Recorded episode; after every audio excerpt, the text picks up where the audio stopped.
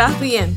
Yo estoy contenta y feliz porque estás aquí. Soy Belma Hernández, estratega de comunicación y tu cómplice para escribir, hablar y comunicar estratégicamente hasta que logres incrementar tu influencia, tus clientes y seguidores. Este podcast existe para ayudarte a construir confianza en tu marca, usando la comunicación estratégica, siendo visibles para otros los tesoros que hay en ti, en tu historia y en tu empresa. ¿Son totalmente impermeables los magistrados a la opinión pública? ¿Por qué apoyar una estrategia judicial en la difusión de información en los medios de comunicación? ¿Cómo afecta la exposición mediática de a un proceso judicial?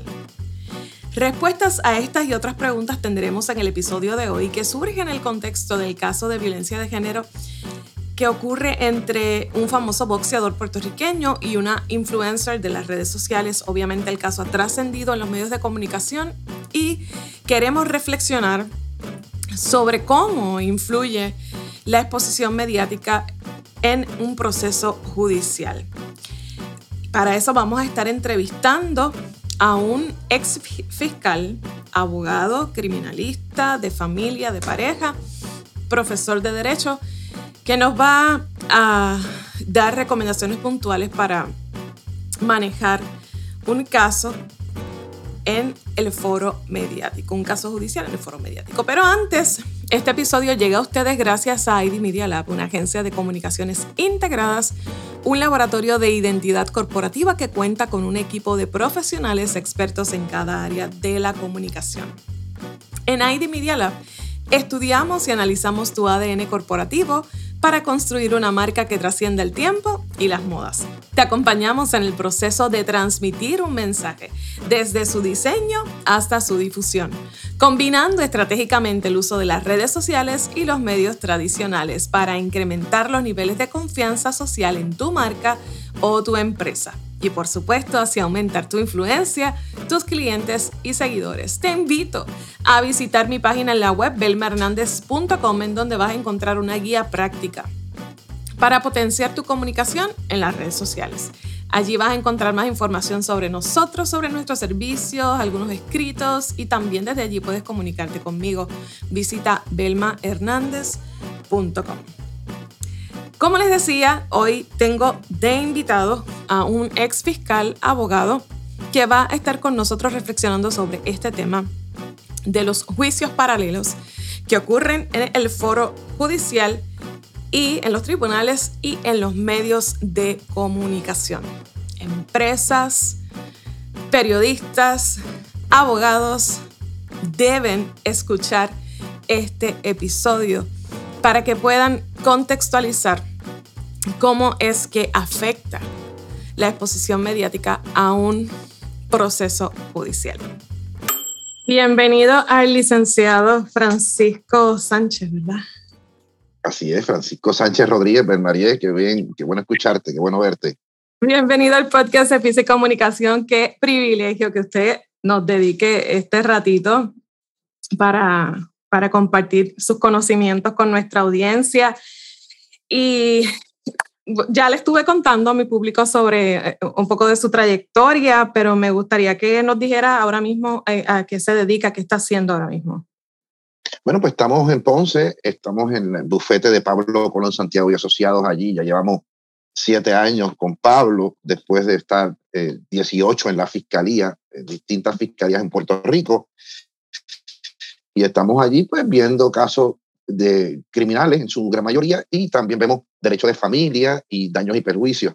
Este, y también tenemos participaciones en varias emisoras de radio también, en que analizamos los temas legales de la semana este, eh, para el agrado de nuestra gente, ¿verdad?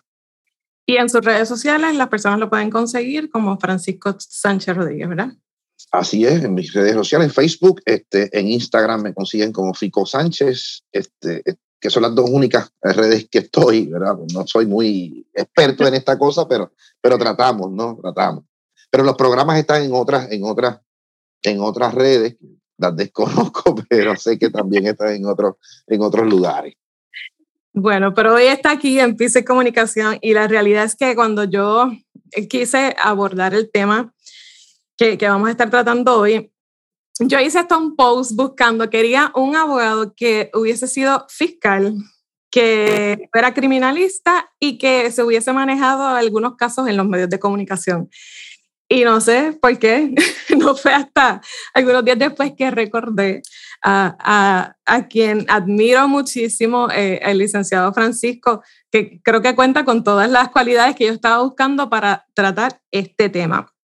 Y sobre todo, puedo testificar de que es un abogado que comprende muy bien la naturaleza de los medios de comunicación, que comprende la logística del manejo de una noticia y es súper friendly trabajar con él en estos temas de medios porque entiende cómo es que, que sucede todo este asunto de los medios de comunicación. Y para mí ha sido una escuela manejar algunos casos con él, así que estoy feliz de que esté compartiendo con nosotros en este episodio. Gracias, Belma, gracias a ti, gracias de verdad.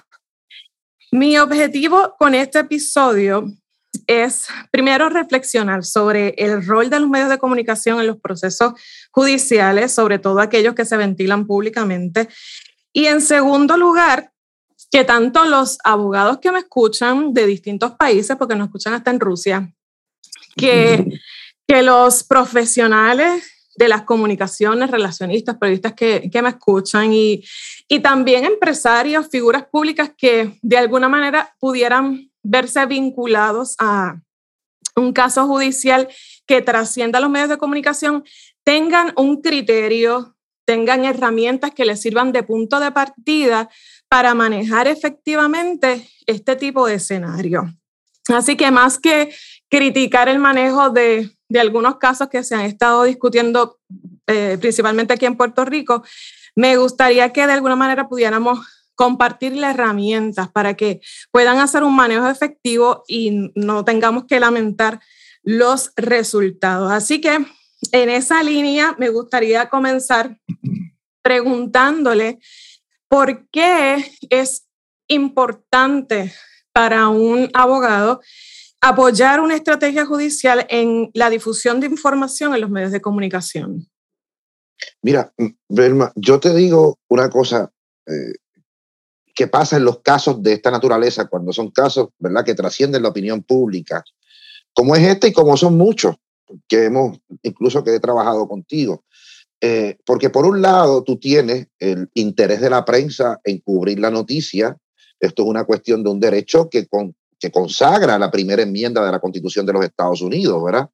Entonces, por otro lado, es cómo, cómo, cómo esa noticia trasciende en un tono positivo o en un tono negativo y usualmente en contra de un acusado, la noticia va a trascender de una manera eh, negativa, ¿verdad? Que le va a hacer un efecto negativo en el, en el caso. Porque por otro lado, tú tienes un caso que se está ventilando en los medios y tienes aquí lo que se llama esa presunción de inocencia que tiene el acusado. Eh, eh, y entonces, ¿cómo yo eh, hago valer esa presunción de inocencia cuando en los medios me están sacrificando como cordero, ¿verdad? En un matadero. Este, es difícil. Y entonces muchas veces se ha, ha tratado, han habido casos desde mediados del siglo pasado que llegaron a la Corte Suprema de los Estados Unidos, ¿verdad? Tratando de eh, armonizar de alguna manera ese derecho a la presunción de inocencia y que no trascienda esa que se, que se llama en el derecho y en las comunicaciones una publicidad adversa en contra del acusado. Porque la mayoría, es, eso es lo que ocurre la mayoría de las veces, ¿no? Que trasciende una publicidad adversa. Ponte, por ejemplo, el caso de Juan López. El caso de Juan López que traes al tintero, tú tienes que comienza a, a, desarrollarse en las redes, no con una erradicación de unos cargos ni con una denuncia, el caso trasciende con que la expareja, que aparenta ser una influencer, que le dicen algo por el estilo, este, pues tiene, está en distintas redes sociales y comienza haciendo un programa donde ella está acostada en una cama, lo que vi, y, comienza a hablar de un patrón de abuso alegadamente cometido por el púgil Juan Manuel López. Después de eso pone una foto donde aparece este, golpeada en distintos lugares de rostro y distintas fotografías, aparentemente documentando distintos eventos. Ya ahí comienza una publicidad excesiva en contra de Juanma. Ya ahí comienza a, a, a ella crear una opinión pública en contra López. Eh, eh, eh, eso es lo que está ocurriendo ahí, ¿no? Luego entonces de que se emiten esas fotos, se publican esas fotos, transmite un video, un pedazo de un video donde Juanma López aparenta estar insultándole, ¿no? Y eso entonces ya se trasciende en las redes y, ya el Departamento de Justicia y la policía sabía de lo que se trataba antes de comenzar una investigación y antes de recibirse una querella en, en, en la policía de Puerto Rico, ¿me sigue? Eh, la cosa es así y ella llega y, y, plantea su querella y ya el mismo día en que está ella eh, hablando con la policía, está un fiscal levantando un expediente, tomando una declaración jurada, haciéndole una entrevista. Eh, Juanma va y se entrega a un cuartel de policía en Cagua, la comandancia de la policía en Cagua, ya están los medios de comunicación allí, ¿verdad, María? Tú pudiste fijarte en eso. Mm. Eh, ponen en una celda a, eh, eh, a. Todo esto se está transmitiendo todavía con un acusado, digo que no está ni siquiera un acusado, es un sospechoso de delito, y ya los medios en distintos foros está trascendiendo la noticia, ¿verdad? Eh, en distintos medios, Nuevo Día, Primera Hora, Vocero, Metro, Noticel, eh, eh, distintos plataformas de redes, Facebook, la gente comentando el video de ella subiéndose y compartiéndose sin siquiera esta persona haber estado, haber estado imputado de algo. Fíjate la naturaleza de lo difícil que es trabajar con esto, ¿no? Y entonces se radican los cargos. Eso fue el miércoles pasado, el, 8 de septiembre del 2021, más o menos por ahí, creo que fue el miércoles, se radican los cargos. Y, y ya tú tienes ahí pues un ingrediente de un campeón mundial que le ha dado mucha gloria a Puerto Rico, tanto en el peso pluma como en el peso gallo, eh, doble campeón, este, con una trayectoria boxística de muchos años, pero también en lo personal con bastantes revoluces, este, su vida personal. Mm. Entonces, tú tienes que ella declara, este, no sé cómo se sometió el caso, si fue por una declaración jurada, pero lo que sí sabemos es que el abogado llega allí, ya los medios lo están entrevistando en la comandancia, qué es lo que usted va a hacer con todo esto, ya con la prensa manejando un montón de información, correcta o no, pero la realidad es que se está difundiendo, ¿verdad? Y te está haciendo daño a tu caso. Eh, y entonces, él lo único que estaba hablando allí era que pensaba que lo único que quería era libertad para Juanma López y que en ese día ellos pudieran obtener una fianza. Como cuestión de realidad, van donde el juez eh, municipal, creo que se llama el, juez, el honorable juez Isander Rivera Morales, del Tribunal de Primera Instancia de Cagua, le encuentra causa por todos los cargos que radicó la fiscalía, no sé si fueron cuatro o siete, eh, la información ha sido como que bastante confusa, pero sí sabemos que se le impone una fianza global de 175 mil dólares, ¿verdad? Se le impone esa fianza que tú dices, bueno, wow, es un montón de dinero. Y de repente está siendo diferida por el programa de servicios con antelación al juicio, el PESAC, que es una oficina que tiene el Departamento de Corrección con unos fines loables.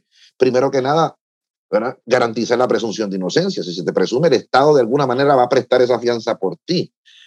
¿Y qué ocurre? Aquí es que viene la, la, la, lucha entre la, la eh, campaña negativa o la, trascendencia mediática negativa en contra de Juanma y cómo se puede esto arreglar de alguna manera, ¿verdad? Y, y, y, entonces tienes que la oficina le impone una serie de condiciones que el tribunal acepta y avala, ¿verdad? Y entre esas condiciones, para enumerarlas, tenía la más importante para mí es que tenía, estaba en restricción domiciliaria, un grillete. La dama en ese entonces tenía un dispositivo para ver si de alguna manera Juanma López se acercaba, pues ese dispositivo iba a dar una alarma y ella podría notificar a las autoridades. Pero por otro lado, tenías otra eh, condición importantísima, que es no comunicarte con la, con la dama, con la perjudicada, de manera directa o indirecta. No te podías comunicar de ninguna forma. Y entonces ahí es que viene la cosa de el trabajo de la prensa por un lado o de los medios en general que están cubiertos por la primera enmienda. Cuando ahora la cosa se convierte en una entrevista que hace eh, el comediante Raymond Arieta eh, a Juanma López, donde se hacen unas expresiones él directamente, donde pide respeto para su expareja. Eh, creo que su nombre correcto es su nombre de redes sociales o como influencer. Y se dirige a ella directamente, ¿verdad? porque pide respeto para ella en esta situación. Y por otro lado, también dice que su esperanza es que una vez toda esta situación culmine, eh, rehacer su relación con ella, ¿no? Si existe la oportunidad para eso. Así que tú tienes un mensaje directo a la dama. Eh, y de una manera loable, respetuosa, con una persona como Raymond Arieta, que es una persona que se ha ganado el cariño de todo el público, ¿verdad? Y, y, y eh, no era, era una, quizás una manera de, de, de trabajar con esto positiva para, para Juanma, entendió él.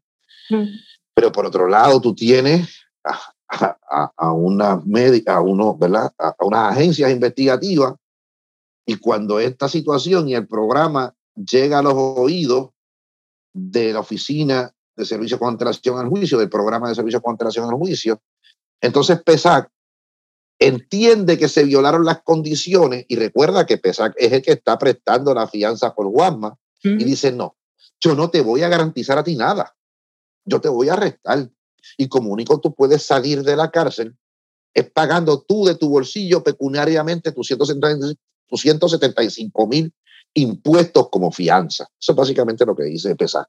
Y radican una moción ante el tribunal bajo esos argumentos, ¿verdad, de María? Y eh, le indican al tribunal que él violó la orden de protección al comunicarse de manera indirecta a través del programa que hizo el distinguido comediante Raymond Ariel. Así las cosas, PESAC sale y, se entiende por el tribunal violadas las condiciones de la fianza y se ordena el ingreso en la cárcel de Juan López, que allí está. ¿Por qué? Porque no pudo pagar 275 mil dólares de fianza. Ahí que tú tienes esa encrucijada, ¿verdad? Cómo un acusado trabaja con una publicidad adversa, tratando entonces de crear alguna manera opinión pública favorable hacia él, y de repente el tiro le sale por la culata, como dicen en el campo donde crecí, y, y, y, mira lo que ocurre, ¿verdad, María? Eh, este, este es básicamente, no sé si esto contesta tu pregunta, pero estoy dispuesto ¿verdad? A, a explorar todas las interrogantes que tenga eh, con relación a, al punto que me traes, ¿no? Me, me, parece que ha sido magistral la forma en que nos ha explicado eh, toda, toda esta historia y en definitiva te, tenemos que concluir entonces que estos juicios paralelos que, se, que ocurren en, en la opinión publicada sí afectan entonces el proceso judicial, no son impermeables lo, de la opinión pública a los magistrados. Es, correcto, María, fíjate que cuando se traen, hay múltiples jurisprudencias elaboradas por el Tribunal Supremo de Puerto Rico y por el Tribunal Supremo de Estados Unidos, de cómo la opinión pública que se forma en los medios, porque se crea opinión pública, ¿verdad? Mm. Todo el mundo recibe eso, todo el mundo sabe de la erradicación de estos cargos, todo el mundo tiene una idea de qué fue lo que le pasó a Juan López.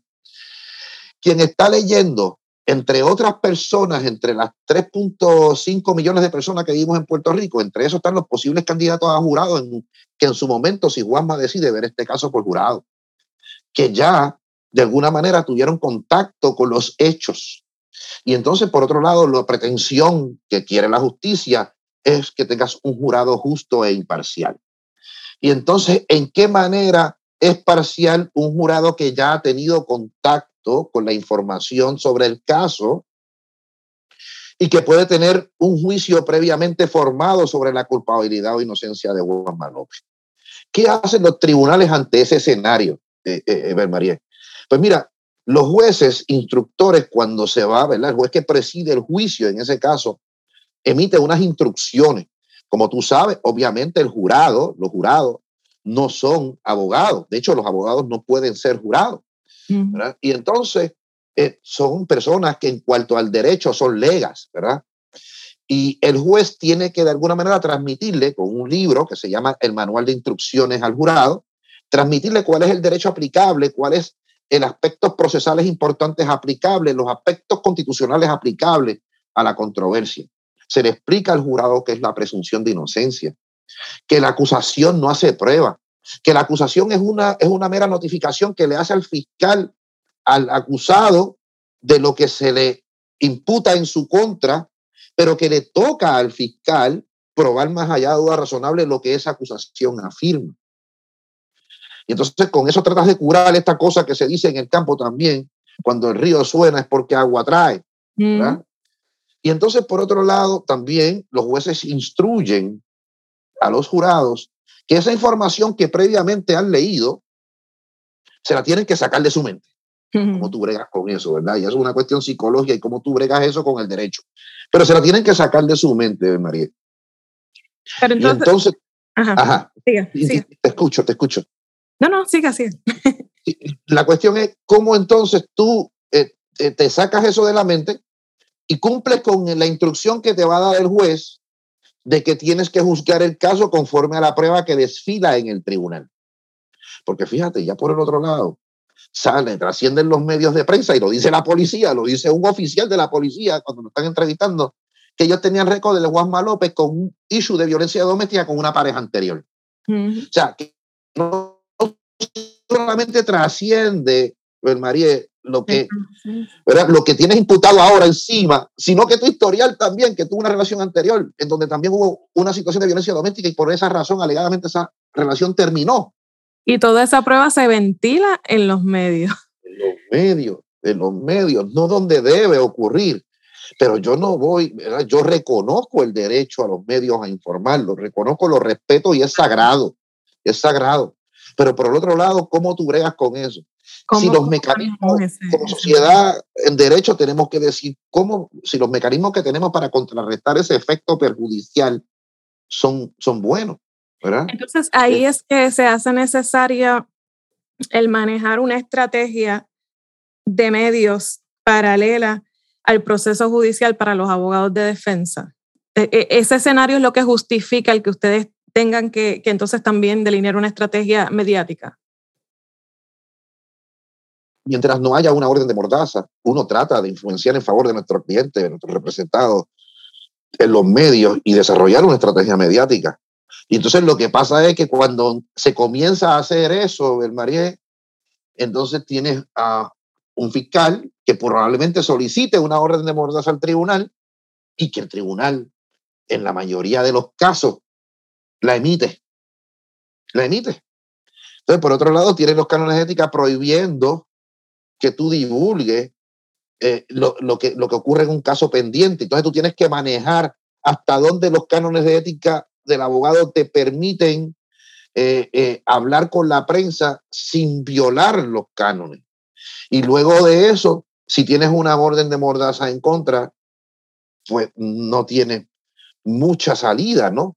Y entonces, pero por otro lado, mira, hay casos, Ben Marie, que la opinión pública ha sido totalmente en favor del acusado. Tú te acordarás del llamado caso de aquella persona que le decían el manco, en, en, que lo acusaban de la muerte de aquel niñito, ¿verdad? Este, en, Lorenzo. correcto, el jovencito Lorenzo, eh, hijo de Ana Cacho. Y entonces te acordarás que cuando esto ocurre, eh, esta investigación ocurre cuando eh, el secretario de Justicia era Guillermo Somoza Colombani, Fortuño era el gobernador, se apuntaba, el sospechoso no era el manco para el Departamento de Justicia en ese momento y jamás para mí eh, ocurrirse otra persona que no fueran los que el Departamento de Justicia iba predicado no me, no me, no me sonaba. Entonces de repente llega Alejandro García Padilla, llega este otro secretario de Justicia y el escenario cambia y de repente tienes acusado al manco y tienes una opinión pública donde nadie creía, nadie creía en Puerto Rico que el manco fue la persona que asesinó al jovencito.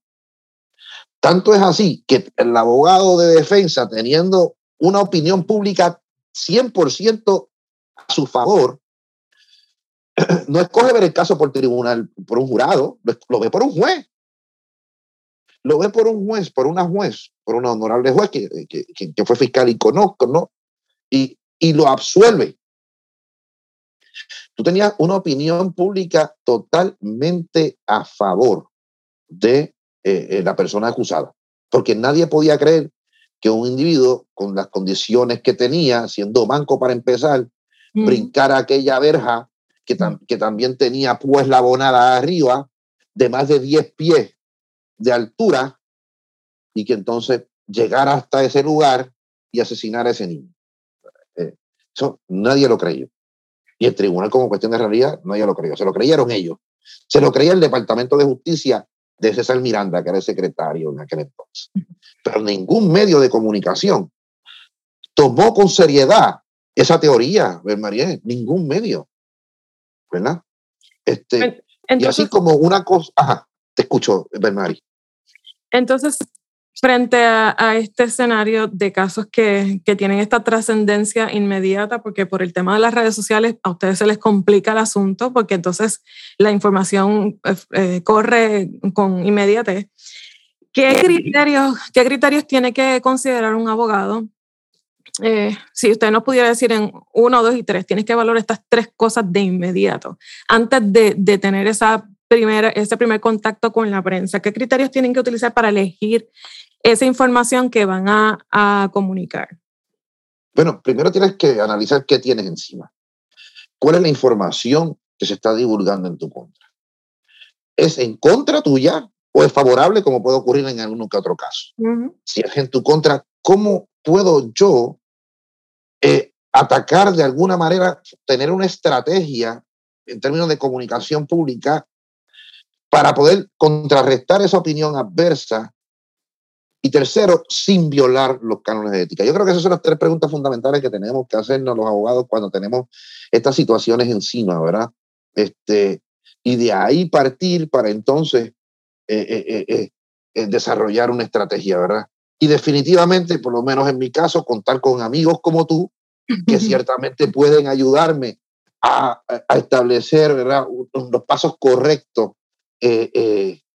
para yo poder trabajar con esta situación, ¿no? Eso le quería preguntar, ¿qué rol tienen entonces esas estrategias de comunicación en el proceso los gestores de medios? ¿Son necesarios para los abogados?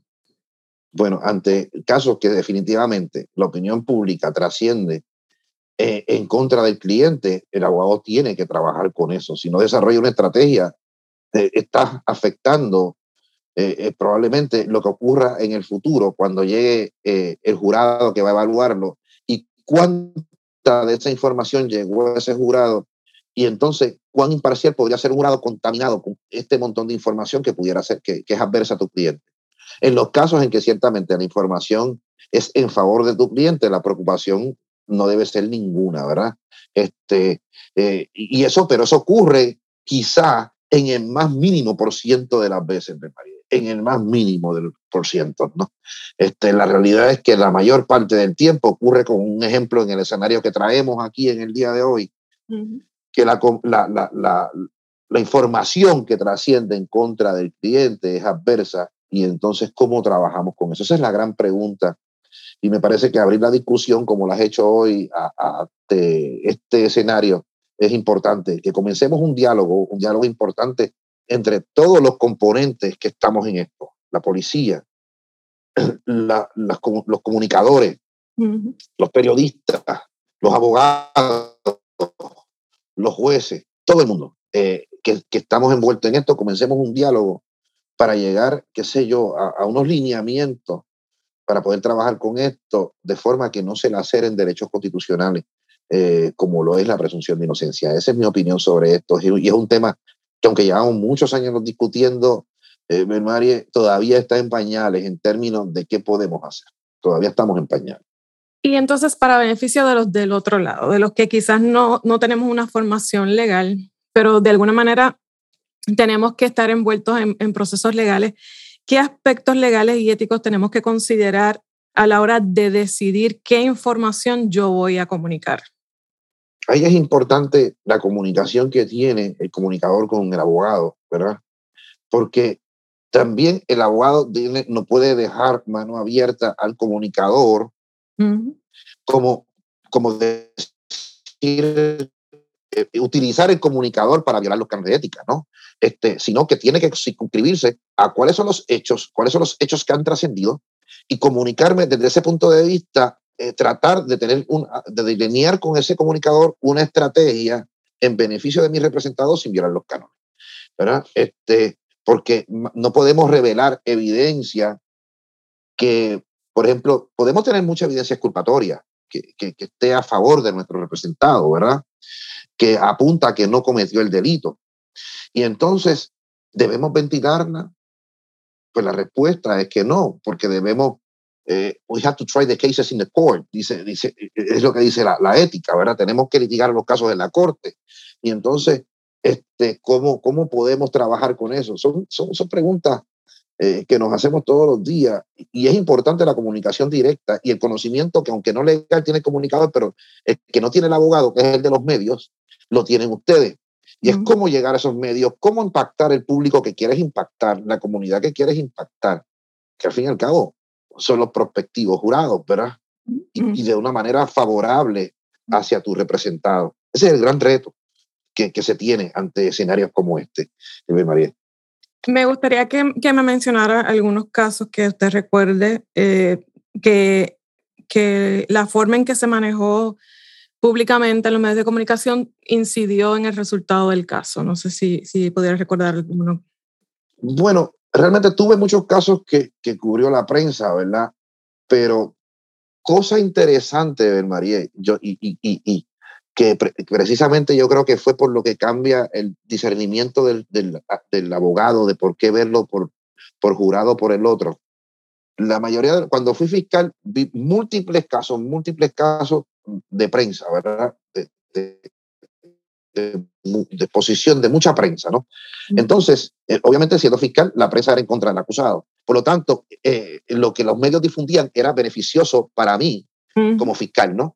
Y entonces los abogados en un escenario como ese, este, lo que hacían era que renunciaban al jurado y lo veían por el tribunal, ¿verdad? Porque eh, yo recuerdo una vez, estoy viendo un caso, una masacre, este, y, y entonces una de las jurados cuando estaba siendo entrevistada en el Boadir, que es el proceso de selección del jurado, dijo, mira, lo que hicieron ellos no se lo perdona a Dios, menos se lo voy a perdonar yo. Entonces, ¿cómo tú bregas con eso? Sí. Eh, porque porque la, la, la trascendencia noticiosa fue tanta en ese caso que todo el mundo sabía. Recuerdo que me pidieron hasta incluso el traslado del caso de la jurisdicción en la que se estaba viendo a otra jurisdicción. Y yo le digo al tribunal, pero ¿cómo lo va a trasladar si esta isla es 100 por 35? Lo mismo que sabemos que leen en San Juan, que leen en Fajardo, lo leen en Mayagüez, lo leen en Rincón, lo leen en Aguadilla, lo leen en Bonito, lo leen en Ponce, lo leen en Yauco, en Santa Isabel, en todo Puerto Rico. O sea, esto es 100 por 35. No sacamos nada con un change of venue, con, ¿verdad? con mover, con un cambio de, de jurisdicción de un tribunal a otro. Porque no es lo mismo un estado grande como California, que tú lo mueves de San Francisco a, a, Fresno y tendría quizá una, ¿verdad? una implicación. Y donde en Estados Unidos, por ejemplo, hay cuestiones de raza y hay casos que la teoría del abogado es enfocarlo desde un punto de vista de discrimen y te conviene trasladarlo a otra jurisdicción por cuestión de cómo se cuál es la proporción de la población en términos de raza en el condado en que tú pretendes trasladarlo. Pero esas situaciones no las tienes en Puerto Rico, sigue? No las tienes, ¿no? Pero entonces, un ciudadano que pierde su caso en la opinión pública, ya tiene que rendirse, perdió su caso en el foro judicial, ¿qué le queda? No, no, no, no, no, claro que no. Obviamente, fíjate, en, tú te acordarás del caso este, de este individuo, hijo del juez federal difunto que asesinó a su esposa, que lo acusaron de eso y luego le dieron un, nuevo juicio, Casella, precisamente, Casella. Casella tuvo un, un, cargo, unos cargos que se radicaron en el Tribunal Federal ¿verdad? Por unos hechos distintos a la muerte de su esposa. Pero el individuo alegó que la, la, ¿verdad? La, la publicidad había sido tan negativa que el tribunal tenía que haber tomado unas medidas correctivas que no tomó. El caso llegó a Boston, María, y, y precisamente Boston revocó y ordenó la celebración de un nuevo proceso, entendiendo que la publicidad que tuvo el caso fue lo que hizo o pudo haber causado, ¿verdad? el veredicto que tuvo en su contra. O sea, hay, hay, hay, hay remedios legales, ¿verdad? Pero ciertamente estás trabajando, cuando tú tienes ¿verdad? Eh, los medios encima en tu contra. Tú estás trabajando con un monstruo en tu contra. O sea, tienes que saber eso. Tienes que tener cuero para aguantar eso. Y tienes que tener la mente fría para trabajar y delinear una estrategia en contra de eso. Este, e, esos son los factores. Pero es, es bien duro cuando tú tienes esta situación encima. O sea, manejar el caso de prensa adversa es uno de los retos más grandes que puede tener un abogado criminalista en su carrera. Este, y si eso pasa, ¿verdad? Sigues teniendo casos de esa naturaleza, pues, pues este, es, es, algo que se vuelve consuetudinario y te crea expertise, te crea, eh, ¿verdad? De alguna manera, te da experiencia para trabajar con casos eh, en el futuro, con el que tienes actualmente viendo y con lo que vas a tener en el futuro trabajándolo. Eh, me parece que eso eh, contesta a esa interrogante. Finalmente, en el caso de Juanma, me gustaría su reflexión desde afuera sobre el caso, aciertos, desaciertos en estos primeros días de, del manejo del caso y qué camino usted anticipa que va a tomar la defensa frente a este escenario. Mira, eh, María, es, es, una situación difícil. Eh, Juanma, eh, no sé si de buena o mala fe hizo las expresiones que hizo, ¿verdad? Es lamentable un individuo que le dio tanta gloria, como te digo, a Puerto Rico, esté pasando una situación como esta, pero eh, si, si los hechos, hay, él tiene una presunción de inocencia, ¿verdad? Y esa presunción de inocencia no podemos verla desde el punto de vista, no, que estamos defendiendo a Juanma que hizo las cosas mal, no, yo creo que estamos defendiendo la Constitución y la Constitución le da ese derecho. Este, y, y, que se le presuma inocente y que es el fiscal a quien le toca derrotar esa presunción que te da el Estado de Derecho. Eh, y, y, hay que respetarla, ¿verdad? Eh, Juanma, ciertamente con lo que pasó ahora, eh, no debe continuar haciendo expresiones a los medios y que permita que la prueba fluya. Este es un caso que ahora, con los new trends que están ocurriendo, yo estoy seguro que los medios van a solicitar que se les dé permiso por el tribunal para que se transmita mm. a través de las redes y de los canales que quieran transmitir el caso. Que, eh, eh, que vayamos ahí, que, que, que, se, que pase la prueba, que se esmere en, ese, en, su abogado, ¿verdad? En, en, hacer un buen papel en ese momento.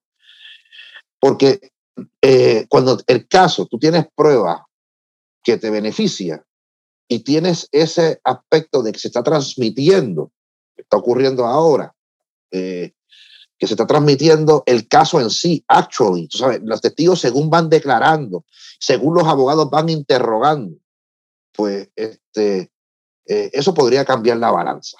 Eso podría cambiar la balanza. Así que esperemos a ver cuáles son los desarrollos.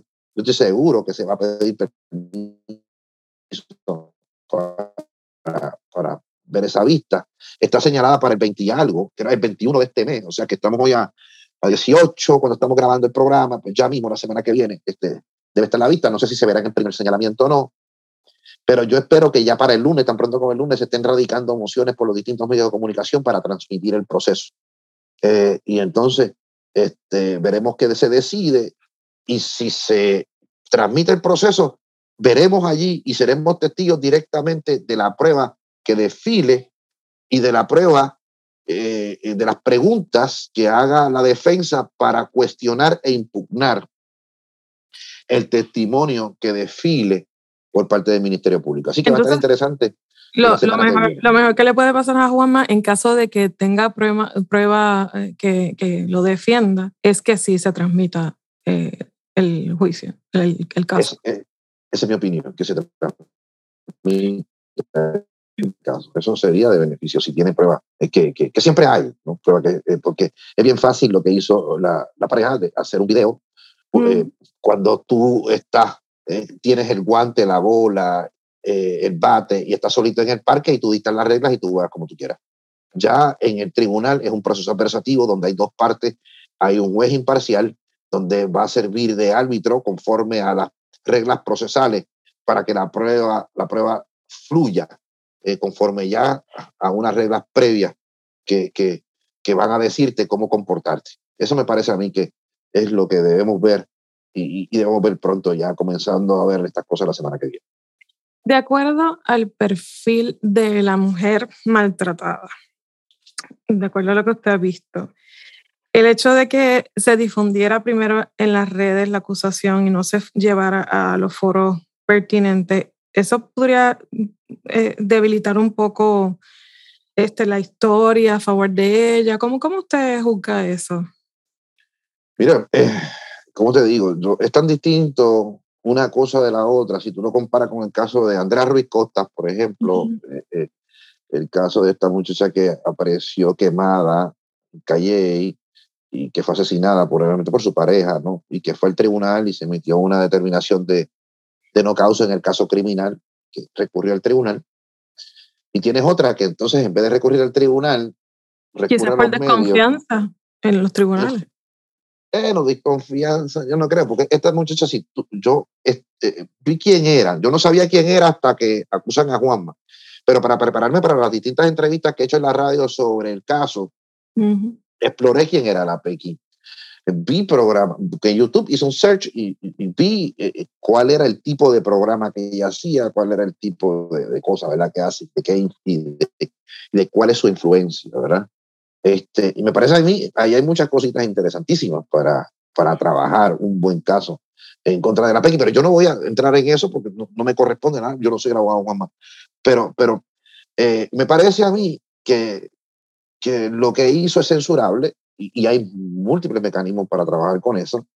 Este, claro, ella no es abogada, por, no le cubre ningún canon y evidentemente desarrolló, comienza con una opinión pública en contra de Juanma, que todos los programas de chismes en la tarde estaban eh, eh, transmitiendo ese video.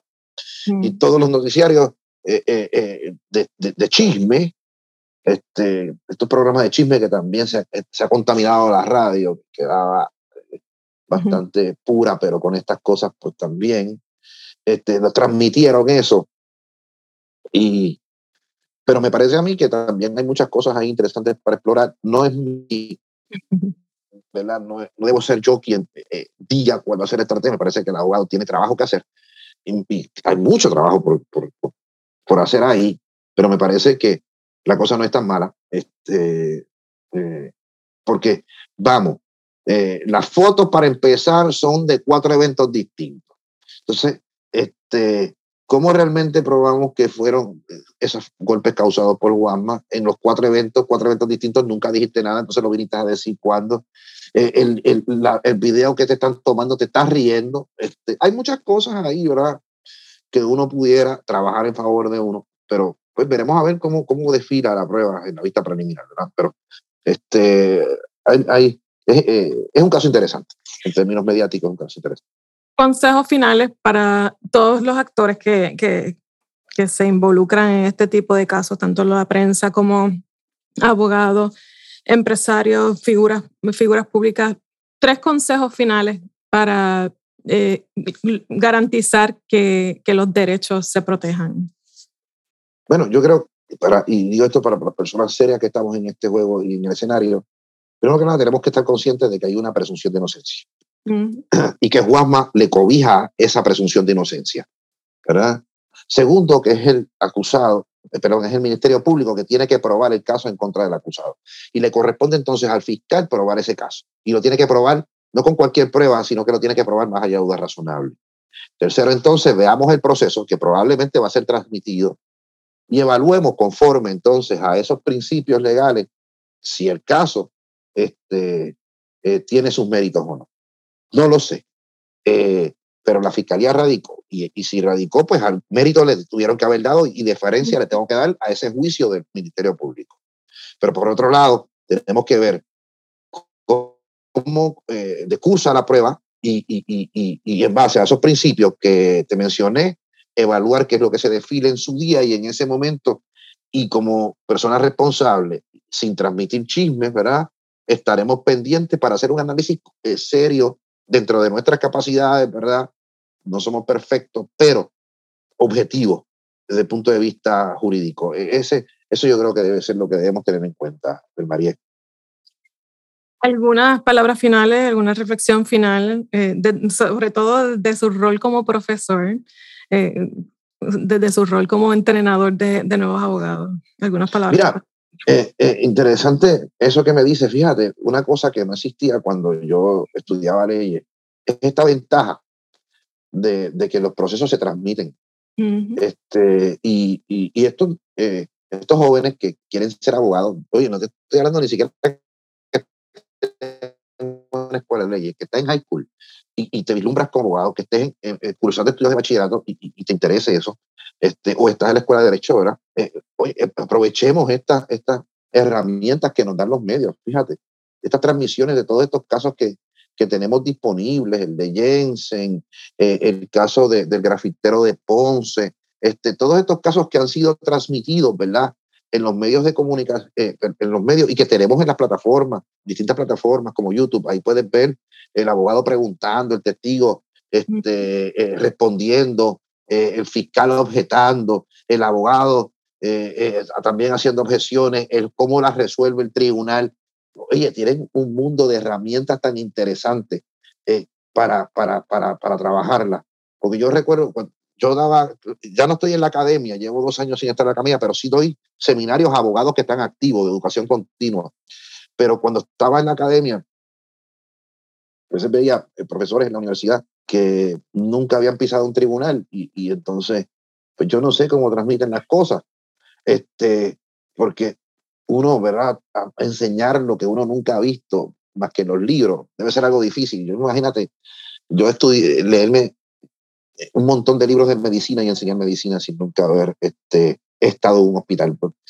Me parece a mí que, oye, esas herramientas que tenemos ahora este, enfrentan al estudiante para tener un panorama bastante, bastante cercano a la realidad. Digo, eso es la realidad, la, realidad en los medios ventilada.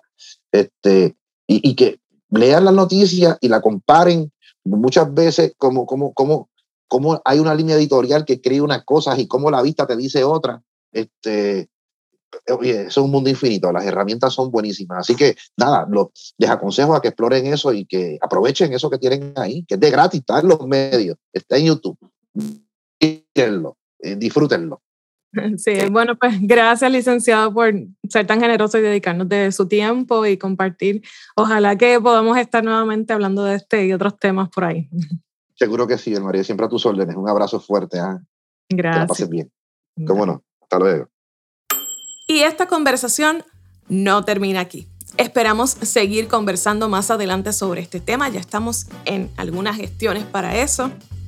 Pero antes, les comparto tres errores más comunes que debemos evitar al dirigirnos a los medios durante un litigio mediático. Eh, errores que forman parte de un artículo que escribió Irene Díaz para el periódico digital El País y que a su vez en ese artículo Irene cita a la consultora LLIC que publicó un estudio sobre la opinión de los jueces sobre los juicios paralelos. Y con ellos vamos a estar hablando más adelante, pero quiero dejarte estos tres errores comunes que debemos evitar si nuestra, la empresa que representamos, si la figura que representamos llega a tener algún litigio que trasciende a los medios de comunicación.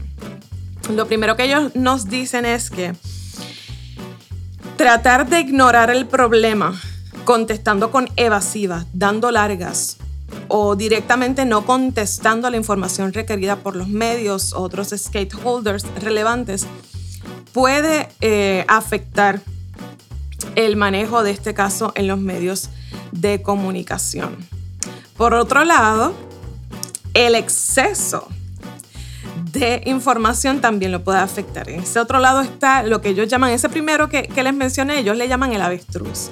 El segundo que ellos mencionan eh, lo identifican como la táctica del loro, en la que el abogado o el portavoz de la firma ofrece más información de la necesaria y habla y opina sobre cualquier aspecto del proceso y sobre lo que no tiene que ver con el proceso. Así que ese exceso de información puede acabar perjudicando el caso. Por un lado, no decir nada tajantemente y por el otro, decir demasiado puede perjudicar el caso.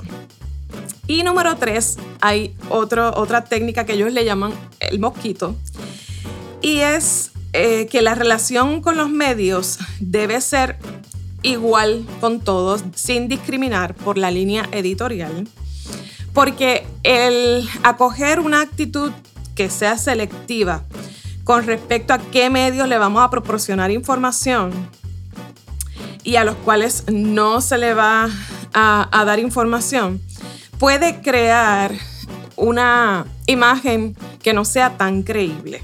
Puede restarle credibilidad a las figuras, a los implicados.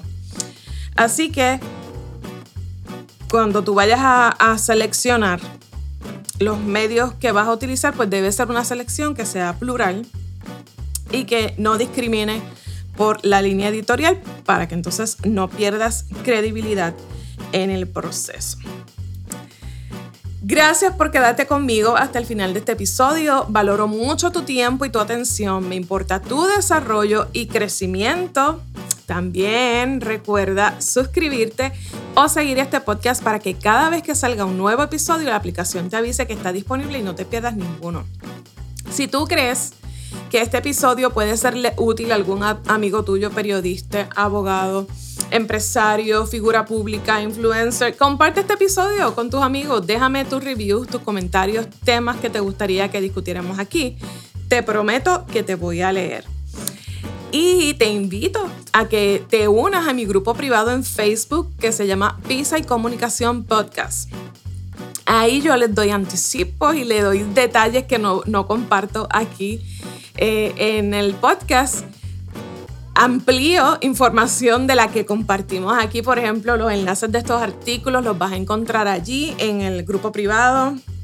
Allí vas a encontrar la foto de nuestro invitado, la biografía de nuestro invitado y mucha más información muy útil para que puedas seguir transformando tu comunicación.